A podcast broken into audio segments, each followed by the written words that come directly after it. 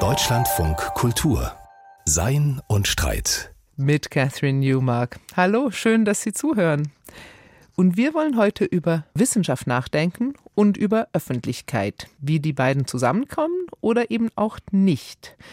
Das ist natürlich in gewisser Weise ein Dauerbrenner der letzten Jahre. Gerade die Pandemie hat ja viele Einblicke in wissenschaftliche Praxis gegeben. Man konnte in Echtzeit wissenschaftliche Debatten verfolgen und ziemlich viel lernen, nicht nur über Aerosole, sondern auch darüber, was die Schwierigkeiten sind bei der Übersetzung von wissenschaftlicher Erkenntnis in öffentliche Debatten. Das Hickhack darüber, wer was wann wie gesagt hat und welche politischen Konsequenzen daraus gezogen wurden, es dauert an. Wie Wissenschaft funktioniert und wie wir sie verstehen sollten, ja, was sie überhaupt ist, darüber will ich jetzt mit dem Philosophen Frieder Vogelmann nachdenken. Er ist Professor für Epistemologie und Wissenschaftstheorie an der Universität Freiburg und er beschäftigt sich ganz ausdrücklich mit politischer Epistemologie, also mit der Beziehung zwischen Wahrheit und Wissen auf der einen Seite und Gesellschaft und Politik auf der anderen. Hallo, Herr Vogelmann, schön, dass Sie da sind. Hallo, Frau Nümark. Herr Vogelmann, wenn wir über Wissenschaft und Öffentlichkeit oder Wissen und Politik, Wahrheit und Debatte reden, dann ist ja wahnsinnig vieles zu klären. Nicht nur das Verhältnis dieser Dinge, sondern auch die Begriffe selbst. Es ist nicht so, wie wenn wir darüber nachdenken, wie sich eine Vase zu einem Blumenstrauß verhält, sondern jeder der Begriffe, über die wir hier reden, ist in irgendeiner Weise unklar und klärungsbedürftig. Und es wird ja auch, das zeigt die Beobachtung der letzten Jahre, ganz schnell polemisch. Was ist Ihr Eindruck? Haben diese Jahre, wo wir so wahnsinnig intensiv über das Thema Wissenschaft und Öffentlichkeit nachgedacht haben, also die Pandemiejahre, irgendetwas zur Klärung des Verhältnisses beigetragen oder ist die Sachlage eher komplizierter geworden? In gut philosophischer Manier würde ich ja sagen, beides stimmt. Einerseits haben wir, glaube ich, geklärt, dass dieses Verhältnis tatsächlich sehr komplex ist und dass Streit oder Kontroversen über die Beziehung von Politik und Wissenschaft, aber wie Sie sagen, auch über die beiden Einzelbegriffe nichts Ungewöhnliches und erstmal auch an sich nichts Problematisches sind. Ich glaube, es gehört zur Wissenschaft dazu, dass sie umstritten ist, genauso wie es zu politischen Programmen oder Einstellungen gehört, dass wir über sie diskutieren und streiten. Also das scheint mir erstmal wenn man das als eine Erkenntnis aus den letzten Jahren ziehen darf, scheint mir das eine wichtige Erkenntnis zu sein. Andererseits glaube ich, dass wir gelernt haben, und da ist vielleicht das Problem, dass wir im Moment ein ziemlich merkwürdiges Bild von Wissenschaft in der Öffentlichkeit haben. Oder zumindest ist es aus meiner Perspektive, die jetzt stark von der Wissenschaftstheorie geprägt ist, ein etwas merkwürdiges Bild. Ja, können Sie das näher erläutern? Ja, ich glaube, dass wir immer noch an zwei Ideen oder zwei Vorstellungen in der Öffentlichkeit festhalten, die in der Wissenschaftstheorie seit längerer Zeit eigentlich ad acta gelegt wurden. Ich würde das ganz knapp zusammenfassen, einerseits mit der Einheit einer wissenschaftlichen Methode, die irgendwie durch die Öffentlichkeit geistert, und andererseits dem Mythos einer wertfreien Wissenschaft. Und beides scheint mir unzutreffend. Beides scheint mir auch hinter den Stand der Wissenschaftstheorie zurückzufallen, eigentlich sogar weit hinter den Stand der Wissenschaftstheorie. Und beides führt, glaube ich, dazu, dass wir einerseits Erwartungen an die Wissenschaft äußern, die diese gar nicht erfüllen kann, und andererseits vielleicht auch Erwartungen an die Politik, die diese gar nicht erfüllen kann in dieser Beziehung. Spannend, das müssen wir näher vertiefen. Wenn Sie von einer Einheit der Methode sprechen, dann sind wir vielleicht auch an dem Punkt, wo wir die Rede von die Wissenschaft mal kurz aufdröseln müssten, weil es gibt ja so fantastisch viele unterschiedliche Wissenschaften, die ja tatsächlich, also allein schon von außen gesehen, offensichtlich unterschiedliche Methoden benutzen müssen, um zu ihren Erkenntnissen zu gelangen. Wie kommen wir eigentlich überhaupt zu dieser Idee, dass es so etwas wie die Wissenschaft und eine methodische Einheit der Wissenschaft gäbe? Ja, ich fürchte, daran ist die Wissenschaftstheorie nicht ganz unschuldig. Wenn man in die Geschichte mal zurückguckt, dann würde ich vor allem die Diskussion um das sogenannte Abgrenzungs Problem herausgreifen. Also die Frage, die die Wissenschaftstheorie immer wieder, aber insbesondere im 20. Jahrhundert stark beschäftigt hat, nämlich wie können wir eigentlich die Wissenschaft, also hier hört man schon die Einheit, von Nichtwissenschaften oder Pseudowissenschaften, das war der große Schwerpunkt dieser Diskussion, wie können wir die abgrenzen? Die klassische Diskussion läuft ungefähr, ich sag mal, von 1930 bis 1960, 70, vielleicht auch 80. Und da spielen, ich verkürze das natürlich grob, aber ich glaube, es spielen drei zentrale Abschnitte eine große Rolle. Der erste wäre der sogenannte logische Empirismus, der noch an der Vorstellung hing, dass Wissenschaft durch die induktive Methode gekennzeichnet ist. Also wieder sehr grob.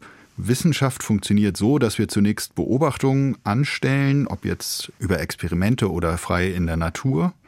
Die systematisieren wir und im besten Fall kommen wir und da ist der induktive Schritt aus diesen einzelnen Beobachtungen zu einer allgemeinen Erkenntnis, die wir vielleicht sogar in eine allgemeine Theorie verpacken können. Und dann testen wir diese Theorie, indem wir wieder zurückgehen und gucken, werden die Vorhersagen, die sich aus dieser Theorie ableiten, eigentlich bestätigt von neuen Beobachtungen. Mhm. Das war die große Idee schon im 19. Jahrhundert, eigentlich schon seit Francis Bacon, aber eben nochmal wirkmächtig stark gemacht von den logischen Empiristen. Zweite Phase wäre dann die Kritik, die Karl Popper insbesondere daran geübt hat, von dem auch der Begriff des Abgrenzungsproblems kommt, der nämlich darauf aufmerksam macht, dass natürlich keine Beobachtung, keine Einzelbeobachtung jemals eine allgemeine Theorie endgültig bestätigen kann. Also war Poppers Idee, diese Methode kann die Wissenschaft eigentlich nicht verwenden, jedenfalls nicht, wenn sie rationale Autorität für sich in Anspruch nehmen will seine ziemlich gewagte These war, diese Methode verwendet die Wissenschaft auch gar nicht, hat sie nie verwandt. Das ist einfach ein Selbstmissverständnis oder ein Missverständnis von bestimmten philosophischen Positionen. Der Gegenvorschlag, und ich glaube, das ist eigentlich der bekannteste Teil der Wissenschaftstheorie, läuft unter dem Namen Falsifikation.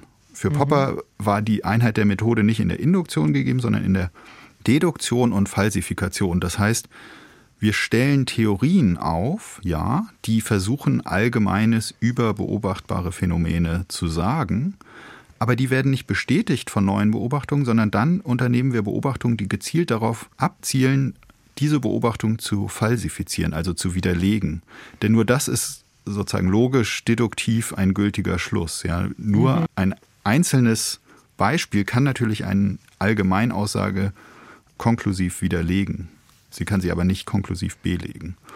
Und deswegen zielt Popper darauf ab, dass wir die wissenschaftliche Methode so verstehen sollten, dass wir also kühne Hypothesen wagen, aus denen sich dann bestimmte Beobachtungen ableiten lassen und dann prüfen, ob wir diese These äh, durch Beobachtungen widerlegen können. Wenn sie widerlegt werden, dann gut, müssen wir eine neue Theorie entwickeln und die alte verbessern. Wenn nicht, gut, dann müssen wir halt weiter sehen, ob wir mit anderen Experimenten oder anderen Beobachtungen diese Falsifikation leisten können. Das ist die zweite, würde ich sagen, große, der zweite große Abschnitt oder Vorschlag in dieser Diskussion. Und was wäre dann der dritte Schritt? Ja, der dritte Schritt ergibt sich aus dem Scheitern der Falsifikationsmethode. Also relativ schnell wurde eingewandt, dass erstens Experimente nicht so oder auch Beobachtungen nicht so funktionieren, wie Popper sich das ideal vorstellt, weil wir normalerweise nie eine einzelne Theorie haben, aus der wir eine einzelne Hypothese ableiten, die dann in einem Experiment oder in einer Beobachtung geprüft wird. Normalerweise sind eine Vielzahl von Hilfshypothesen daran beteiligt, weil wir zum Beispiel Messapparate brauchen.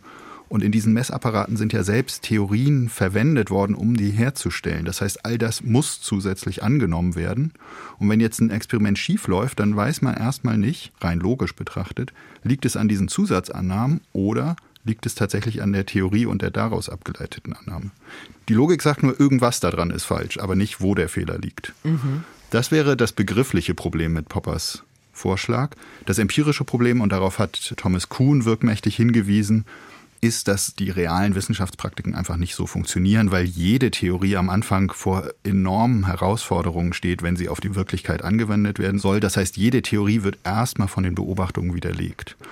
Und es braucht eine gewisse Hartnäckigkeit und ein Durcharbeiten von Theorie und Beobachtung, um zu sehen, ob da tatsächlich nicht doch was dran ist. Das heißt, wenn man die schon verwirft nach der ersten Beobachtung, die sie widerlegt, dann hätten wir eigentlich keine der Theorien, über die wir heute verfügen.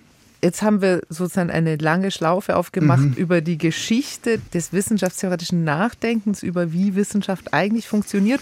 Aber wir müssen vielleicht doch irgendwie auch noch klären, über welche Wissenschaften reden wir denn, wenn wir über diese Art von Wissenschaftstheorie reden? Also das trifft ja nicht alles gleichermaßen zu auf eine empirische Wissenschaft wie die Soziologie, die natürlich mit Befragungen, Umfragen, aber dann auch theoretischen Interpretationen arbeitet, zum Beispiel auf die Mathematik, die arbeitet überhaupt nicht mit empirischen äh, Befunden erstmal, die Physik. Was mhm. ist mit der Biologie?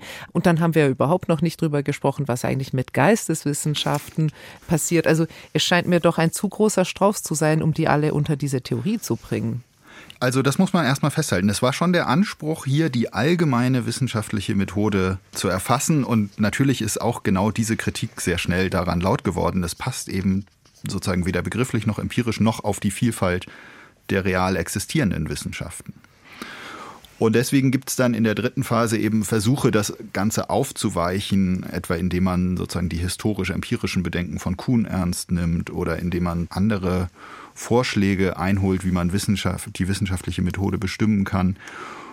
Und ich glaube, dass man sich klar machen muss, dass das eben am Ende scheitert, diese Einheitsvorstellung. Ja, es gibt diese einheitliche wissenschaftliche Methode nicht und die ganze Diskussion dieses Abgrenzungsproblems kann uns das eigentlich zeigen. Und zumindest ist das das Fazit, was 1980 ungefähr von den Wissenschaftstheoretikern gezogen wurde. So kommen wir nicht weiter.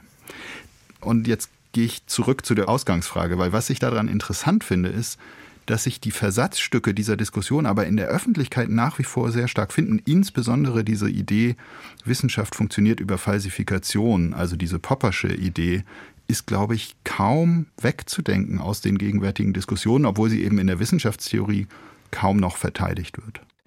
Oft scheint mir aber auch, da kommen wir vielleicht zu dem anderen Punkt, den Sie schon angedeutet haben, den Mythos der wertfreien Wissenschaft oft scheint ja die Debatte über Wissenschaft in der Öffentlichkeit so ganz, ganz grob so zu laufen, dass es die einen gibt, die Wissenschaft insgesamt in Zweifel ziehen, also eine Grundsatzkritik an der Wissenschaft äußern, und die anderen, die dagegen dann eine sehr grundsätzliche Verteidigung von der Wissenschaft in einem sehr idealistischen Sinn verstanden liefern.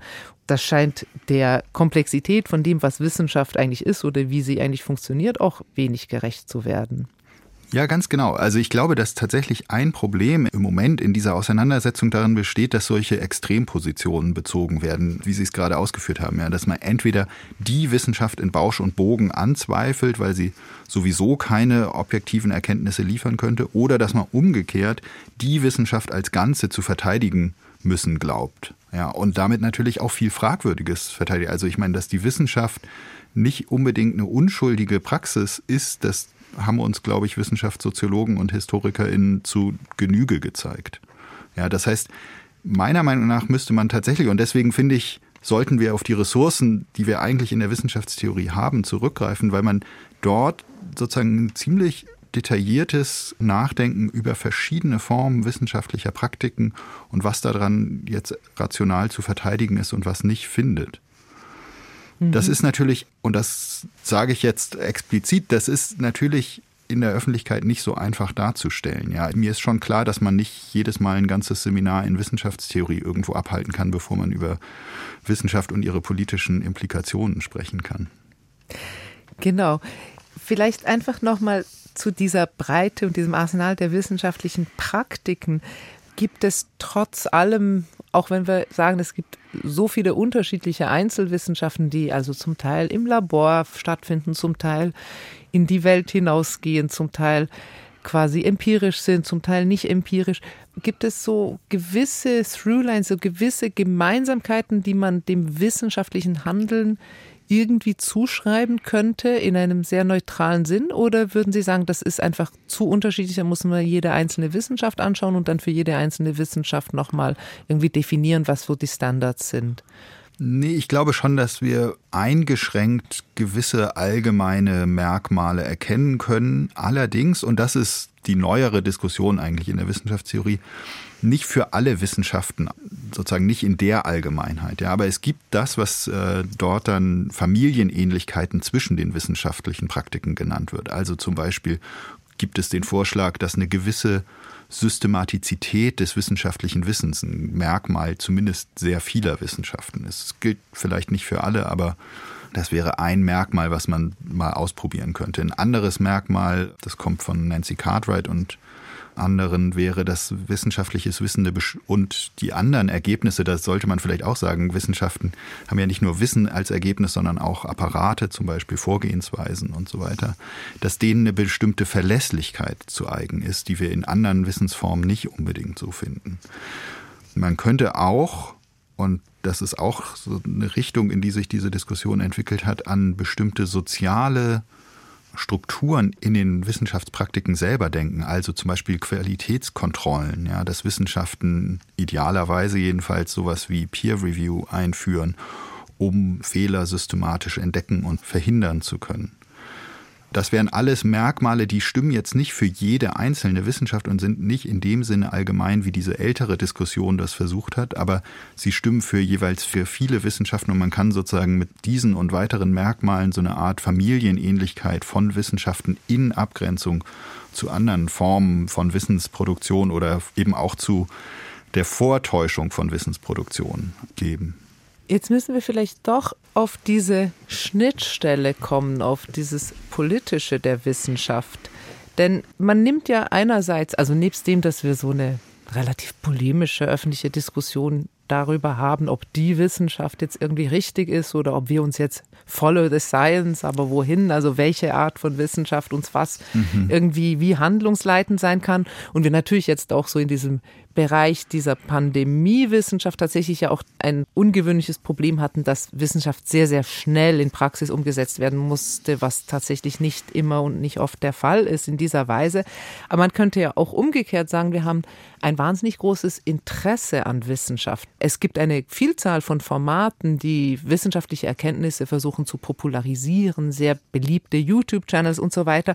Also das Interesse der Öffentlichkeit, und das sah man auch in dieser Pandemiezeit, an medialer Vermittlung von wissenschaftlicher Erkenntnis, aber auch in gewisser Weise von wie Wissenschaftler eigentlich arbeiten, das kann man ja als groß bezeichnen. Und trotzdem ist es dann schwierig zu sagen, was damit dann passiert in der Öffentlichkeit, weil ich glaube, selbst wenn mein Interesse an quantenphysikalischen Methoden irgendwie groß ist, ist es doch eine relativ große Hürde, dann zu verstehen, was da tatsächlich passiert. Ja, das ist doch schon mal erstmal ein guter Anfang, oder? Also sich selber einzugestehen, und ich schließe mich da ausdrücklich an, dass wir nicht einfach die ganzen Spezialwissenschaften umstandslos verstehen können und auch mit Hilfe von solchen populären Darstellungen nie dahin kommen werden, selber als Experte in diesen Wissenschaften auftreten zu können. Ich glaube, sozusagen erstmal diesen Schritt zu machen, dass man eine gewisse Bescheidenheit an den Tag legt gegenüber Leuten, die ja sozusagen Tag ein, Tag aus nichts anderes als in einem hochspezialisierten Umfeld, den fragen, ob jetzt äh, in der Virologie oder sonst wo nachzugehen, dass man sich das erstmal klar macht, dass man da natürlich nicht einfach nahtlos anschließen kann und zum Beispiel jetzt nicht erwarten kann, dass man selber die wissenschaftlichen Paper, die ja per Open Access dann zum Teil auch verfügbar sind, einfach selbst sozusagen beurteilen kann, ohne jeden Kontext in dieser Wissenschaft zu haben. Ja, also nicht nur, weil ich mich dafür interessiere, habe ich schon die Ausbildung. Das ist ja das eine. Das andere ist aber vielleicht auch, was dann, wenn man es von der anderen Seite sieht, was natürlich dann passiert, wenn Wissenschaftler in der Öffentlichkeit reden, dann verlassen sie ja auch ihr Labor oder ihren Spezialbereich und begeben sich ja letztlich in eine andere Diskursformation, in eine politische Gesellschaftsdebatte. Braucht es da auch umgekehrt eine Bescheidenheit? Ja, in jedem Fall. Ich glaube, das ist tatsächlich eine Grundvoraussetzung, dass man auch als Wissenschaftlerin sich klar macht, ich spreche in verschiedenen Kontexten. Ja, ich kann hier nicht wie in meiner Laborgruppe oder in meinem geisteswissenschaftlichen Seminar reden, wenn ich in die Öffentlichkeit trete. Ich glaube aber, dass viele der KollegInnen das eigentlich auch gut machen. Mhm. Jetzt kann man vielleicht noch einen Teil dazufügen, weil die andere Frage ist ja, welche Wissenschaften werden eigentlich von der Politik gehört, welche werden wahrgenommen, welche werden gefördert? Und ich glaube, dass das gerade unter dem Druck der Pandemie natürlich dazu eine Reihe von Problemen kam, die wir ganz gut gesehen haben und die ja auch diskutiert wurden und immer noch werden. Also warum eigentlich werden quantifizierbare Wissenschaftspraktiken, also Wissenschaftspraktiken, die mit quantitativen Daten arbeiten, so unglaublich privilegiert gegenüber zum Beispiel interpretativen Wissenschaften. Und das scheint mir nicht nur ein Merkmal zu sein, was wir jetzt in den öffentlichen Debatten haben, sondern viel schwerwiegender scheint mir das zu sein in den institutionalisierten Runden, wo die Politik gewissermaßen routinemäßig auf den wissenschaftlichen Dienst im Parlament zurückgreift oder auf Politikberatungsinstitute und so weiter und so fort. Also die Frage wäre zu stellen, wie funktioniert das eigentlich an diesen Stellen? Ja, wer wird dort gehört, wer wird gerade nicht gehört? Wie richtet man diese Stellen so ein, dass sie ein inklusiveres Bild von wissenschaftlichen Erkenntnissen abbilden, die eben zum Beispiel verhindern, dass man nur auf Ökonomen und Virologen und nicht auf Pädagogen und SozialarbeiterInnen hört. Ja, das sind so diese Fragen, die sich jetzt in der Nachbearbeitung der Pandemie ja auch nochmal sehr stark stellen. Aber Sie haben es ja jetzt quasi runtergebrochen auf einen Punkt, nämlich, dass es da bei den einen Wissenschaften Zahlen gibt und bei den anderen vielleicht nicht oder nicht in dem gleichen Umfang. Und ist das nicht genau auch so eine Schnittstelle, die zu sehr vielen Missverständnissen Anlass gibt, weil eine Zahl in den Raum gestellt erstmal jedem als verständlich erscheint? Also größer als 50 oder kleiner als 50 in Prozentzahlen zum Beispiel. Aber trotzdem auch Zahlen natürlich wahnsinnig interpretationsbedürftig sind und dass da in gewisser Weise auch beim öffentlichen Verstehen von Wissenschaften gewisserweise ganz oft ein Missverständnis dann doch auch passiert. Und ich meine, das ist eine offene Frage. Ist es nicht so, dass wenn man nicht eingeübt ist in die Art und Weise, was Zahlen eben auch bedeuten innerhalb dieser Wissenschaft, man dann diese Zahlen auch in gewisser Weise fast gar nicht verstehen kann. Und was machen wir jetzt damit? Das heißt, da haben wir überhaupt keinen Zugriff mehr auf Wissenschaft. Dann brauchen wir wirkliche Wissenschaftsvermittler, die quasi Vollzeit damit beschäftigt sind, uns zu erklären, was genau innerhalb dieser Wissenschaft diese Zahl eigentlich meint. Ja, genau. Also ich gebe jetzt mal den halben Optimisten, weil einerseits finde ich, haben wir doch in der Hinsicht tatsächlich in den letzten Jahren einiges dazugelernt. Also ich habe zumindest den Eindruck, dass in den seriösen Zeitungen oder sonstigen Formaten stark darüber nachgedacht wurde, dass man zum Beispiel Statistiken nicht mehr so kommunizieren kann, dass nicht mit berücksichtigt wird, welche Unsicherheiten da vorliegen oder dass man eben erklären muss, was eigentlich die einzelnen Zahlen aussagen. Da würde ich einen gewissen Fortschritt schon erkennen wollen. Auf der anderen Seite ist es, glaube ich, so, dass tatsächlich dieses Bild von Wissenschaft die am Ende sozusagen in mathematischen Formeln und Zahlen mündet, dass das ganz stark mit dieser Einheitsvorstellung der wissenschaftlichen Methode, über die wir am Anfang geredet haben, zusammenhängen.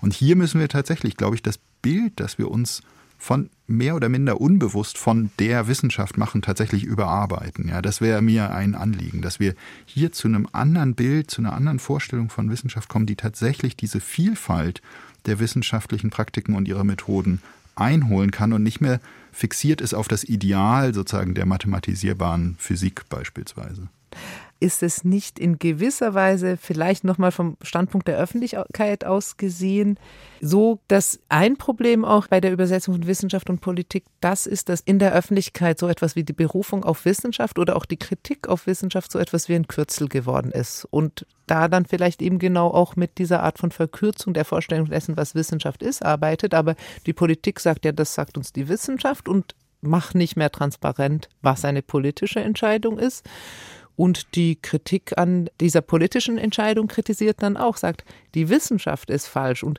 dass wir eigentlich in der Öffentlichkeit oft nicht klar unterscheiden, wie weit die Wissenschaft reicht und wo das Politische beginnt? Oder würden Sie sagen, das ist immer schon auch durchmischt, weil auch Wissenschaft natürlich innerhalb eines politischen Kontextes betrieben wird? Ja, letzteres würde ich schon sagen. Also wir können ja wissenschaftliche Praktiken nicht so betrachten, als ob die irgendwie jenseits der Gesellschaft und damit auch jenseits politischer Entscheidungen stattfinden. Ja, also viele der Erfolge jetzt zum Beispiel sind natürlich auch ein Ergebnis von unglaublicher Förderung, die in bestimmte Bereiche plötzlich gepumpt wurde.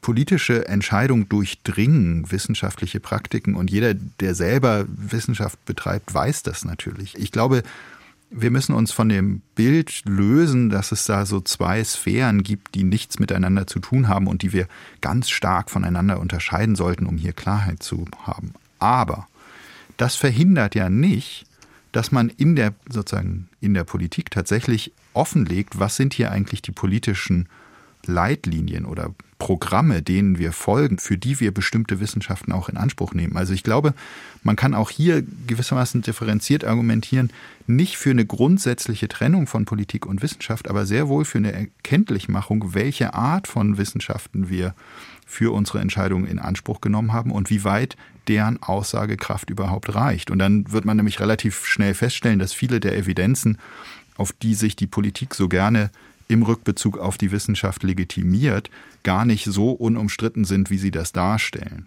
Und umgekehrt ein Fall, der ja jetzt in den letzten ein, zwei Wochen auch stark in den Medien war, in der Corona-Krise ganz am Anfang ein relativ starker wissenschaftlicher Einwand gegen die sogenannte Labortheorie, dass das Coronavirus also aus Versehen wahrscheinlich aus einem Labor entflohen sei.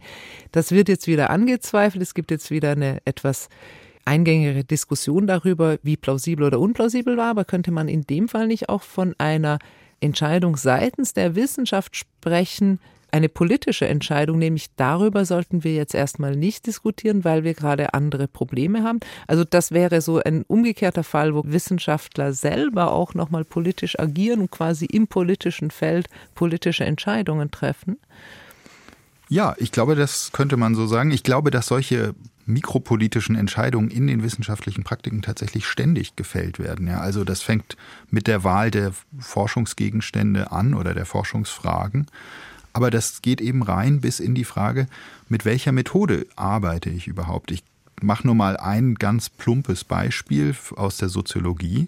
Arbeite ich methodisch vor dem Hintergrund eines methodologischen Individualismus, gehe also davon aus, dass das Individuum als sozusagen einzige Realität erstmal angenommen wird und dass Gesellschaft sich nur als Zusammensetzung von Individuen verstehen lässt? Oder greife ich die Gegenthese auf, dass Individuen und Gesellschaft immer miteinander verschränkt sind, sodass es sozusagen der Gesellschaft eine eigene Wirklichkeit entspricht. Das war ja mal die Grundidee der Soziologie, weswegen man so eine Wissenschaft überhaupt braucht.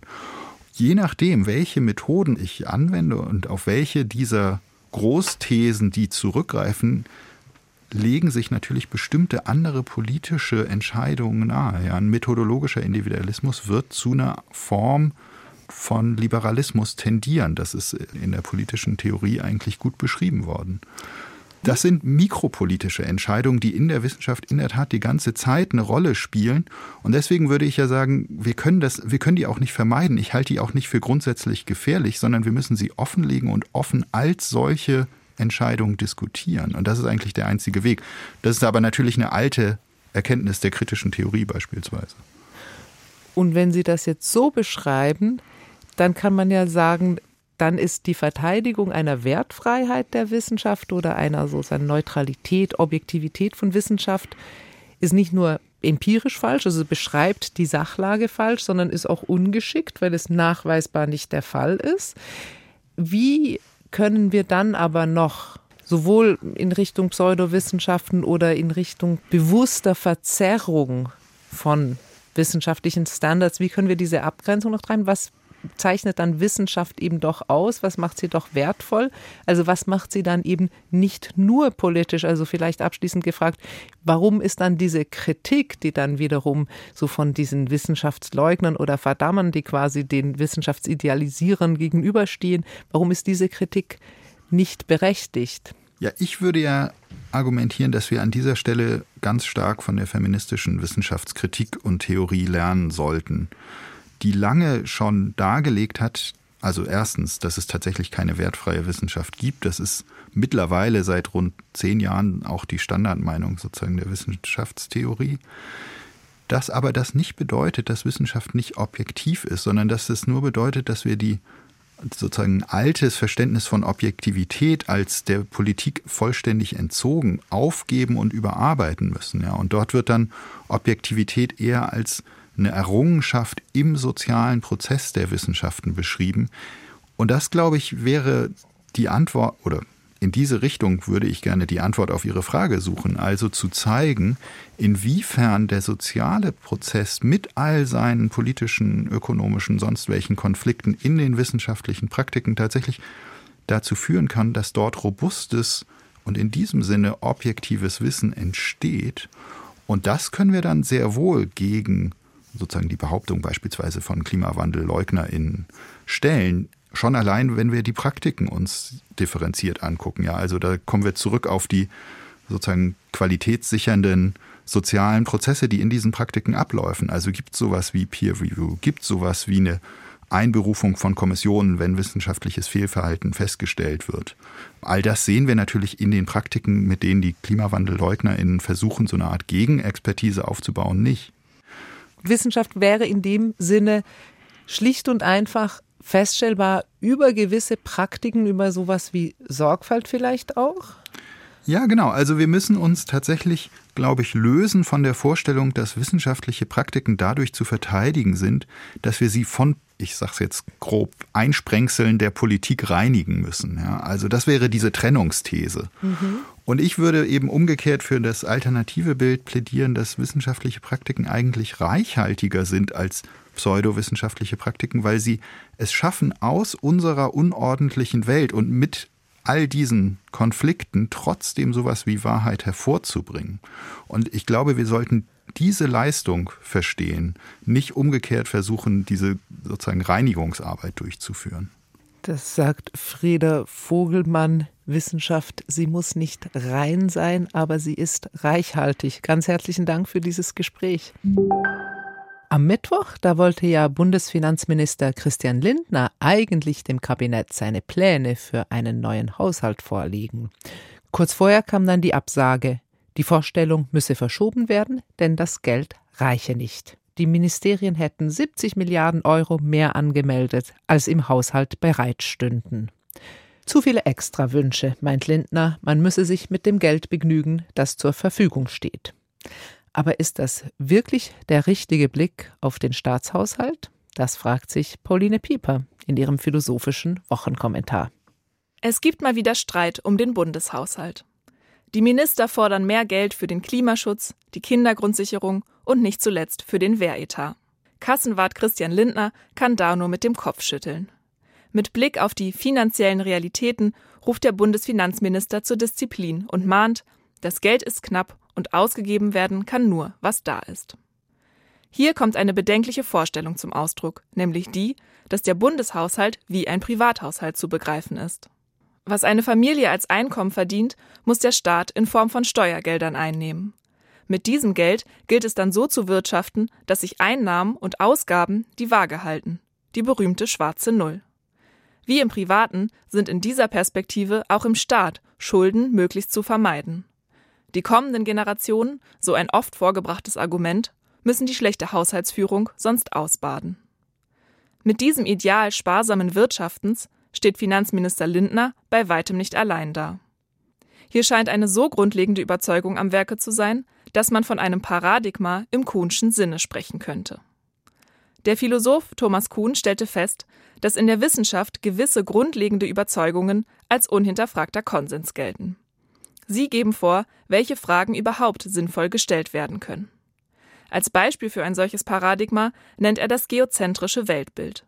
Von der Antike bis zur frühen Neuzeit war der Glaube unerschütterlich, dass alle Himmelskörper um die Erde kreisen. Wenn ein Paradigma unzureichend ist, treten allerdings früher oder später Anomalien auf. So ließen sich bestimmte astronomische Beobachtungen irgendwann nicht mehr richtig erklären. Um am alten Weltbild festzuhalten, werden dann diverse Reparaturmaßnahmen bemüht. So auch im Fall des Bundeshaushalts. Das Paradigma besagt, dass möglichst keine Schulden gemacht werden sollen. Da aber immer wieder Investitionen notwendig sind, werden vielerlei Auswege gesucht.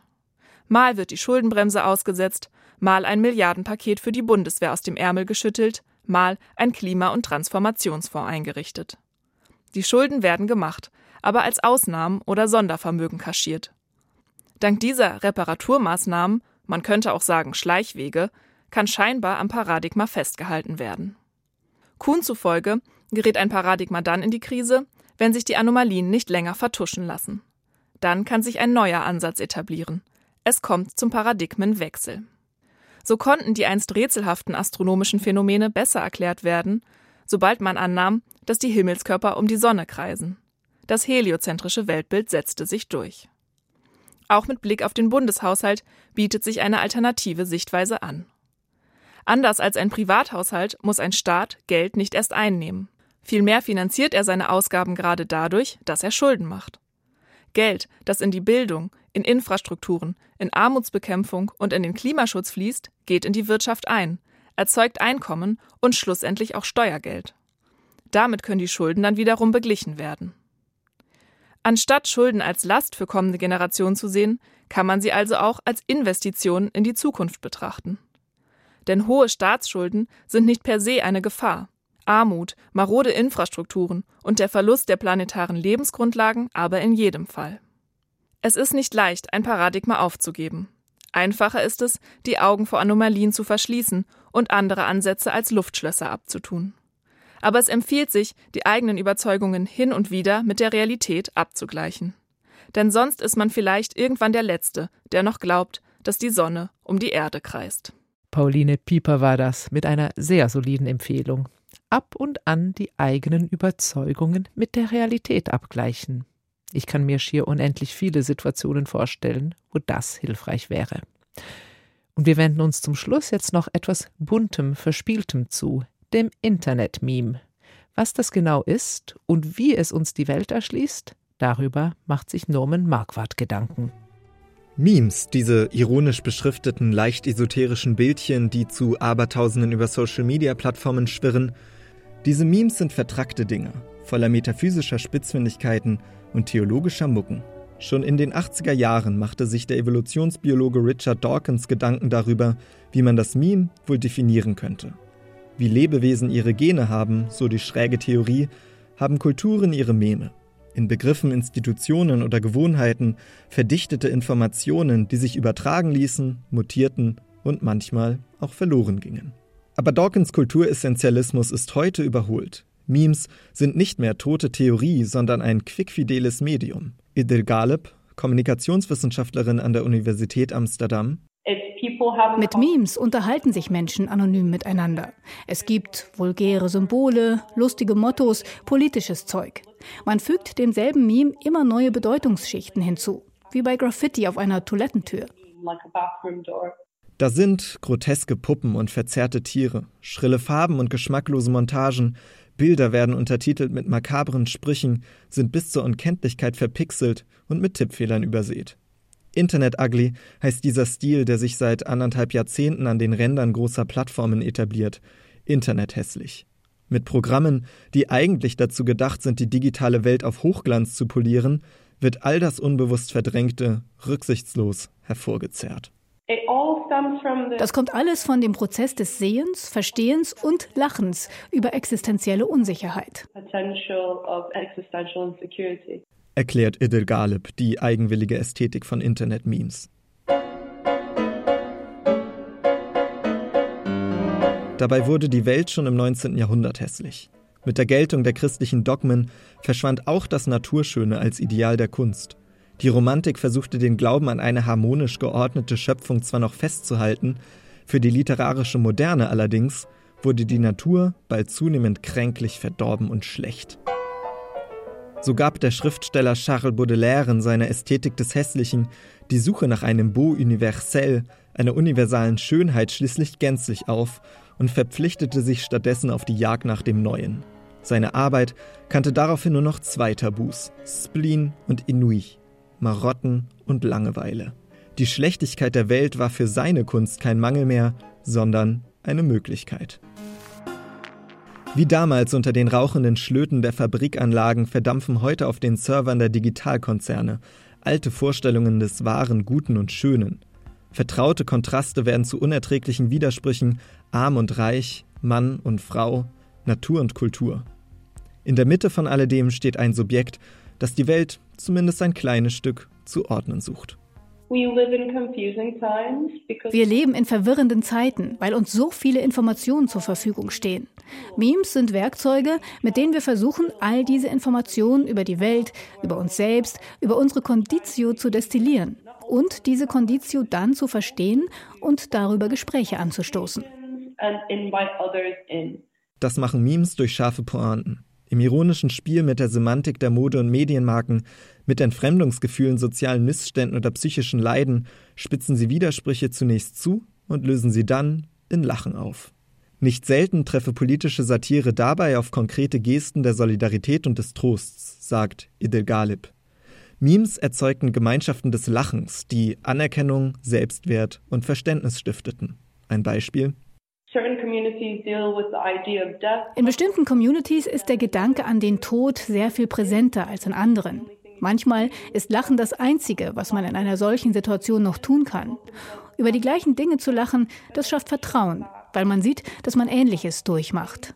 because you are going through similar things. Metaphysisch gesprochen steckt hinter dem Galgenhumor von Internet-Memes ein tiefer Pessimismus. Aber zumindest für Max Horkheimer, den Mitbegründer der kritischen Theorie, führt ein solcher gerade nicht zur Resignation.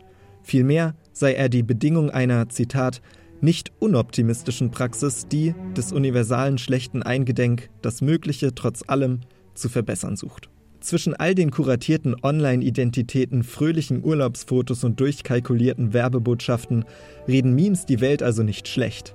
Im Gegenteil. Mit Leichtigkeit durchleuchten sie das Mögliche auch, nein gerade, angesichts von Dunkelheit. Pessimismus wird zu Optimismus im Internet-Meme bzw. im Beitrag von Norman Marquardt. Und das war's auch schon von Sein und Streit für heute. Danke fürs Zuhören. Ich bin Catherine Newmark. Bis zum nächsten Mal.